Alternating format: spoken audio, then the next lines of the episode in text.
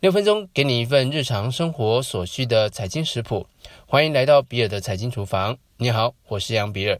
在第十五集的节目当中，我们介绍过 P2P 网络借贷，同时你也知道了借款人违约是 P2P 主要的风险，以及正确的报酬率计算方式。存款人把钱存在银行，对银行来说是负债，银行也需要把钱借出去才能获利，而贷款的利息比较高。存款的利息低，中间存在着利差，利差就是银行主要获利的来源。但是银行有些优惠贷款利率这么低都能够赚到钱，那为什么 P to P 会赚不到钱呢？接下来我们就从三个角度来看看，如果你想投入 P to P 贷款当个投资人，怎样才是正确的姿势呢？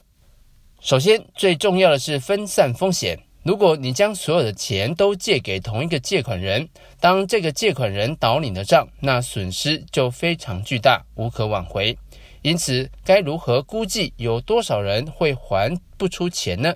我们可以参考信用贷款的违约率，违约率也就是有多少人借了钱跑路不还钱的比例。二零一九年第三季，美国信用贷款的违约率是二点五八个百分点。金融海啸后，二零零九年第二季最高是六点八一个百分点。台湾的消费信贷违约率并不是很透明。我从过去的文献中找到，二零零六年台湾因为卡债风暴，当时的高点违约率是九个百分点。二零零九年金融海啸后，由于台湾仍在卡债风暴后的去杠杆阶段，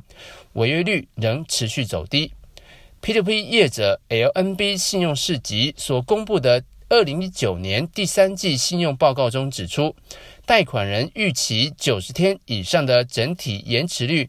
为一点七四个百分点，较上季略为提高，但是整体的银行信贷的平均延迟率约为二点三个百分点。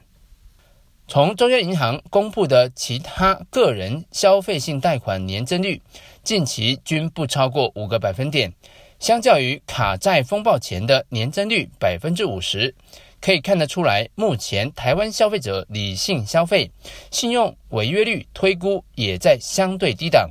因此，控制风险的第一步就是控制每笔贷款不超过总投资金额的一个百分点。以新台币十万元的投资来看，每笔借款案件不超过一千元，以达到分散风险的目的。假定贷款利率为十个百分点，在投资报酬率为八个百分点，违约率为五个百分点时，报酬率能可以维持在七点四个百分点以上。若是违约率达到十个百分点，则报酬率为七个百分点左右。第二个重点是及时再投资。由于各家 P2P 平台还款方式大多为本息平均摊还，在上一集节目当中，我跟你解释过为什么实际的报酬率远低于贷款利率的原因。因此，收到每期本息摊完后，必须尽快找到新的案件，再进行投资，而且最好能够以常态分布的方式，均匀地将投资部位分散在高低不同贷款利率案件当中，避免集中在高息高风险的借款案件。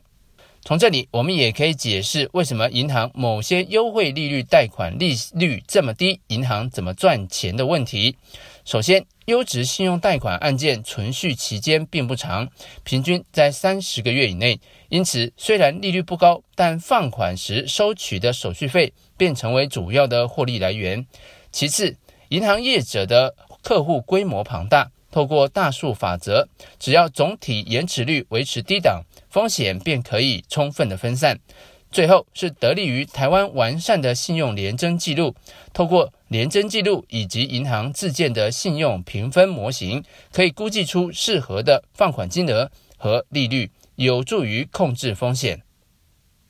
最后是考量成本，各家 P2P 平台业者收费略有不同，但整体而言有以下几点需要留意：首先，期数较短的 P2P 案件费用占比相对较高。举例而言，一个十二趴贷款利率的借款案件，手续费从三点九个百分点到二点七个百分点不等。但是摊提四十八期与摊提二十四期对年化报酬率的影响很大。